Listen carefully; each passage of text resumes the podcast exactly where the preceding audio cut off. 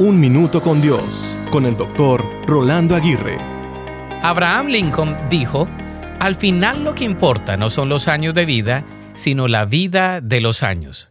Yo siempre he dicho que no importan tanto los años que cumplamos, sino la vida que le pongamos a nuestros años.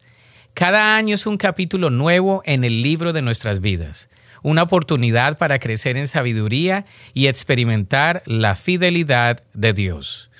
Cumplir años no solo marca el paso del tiempo, sino que también es la evidencia de la gracia que nos sostiene. Cada año es un regalo de Dios, una manifestación de su amor constante y un recordatorio de la misión única que Dios nos ha confiado.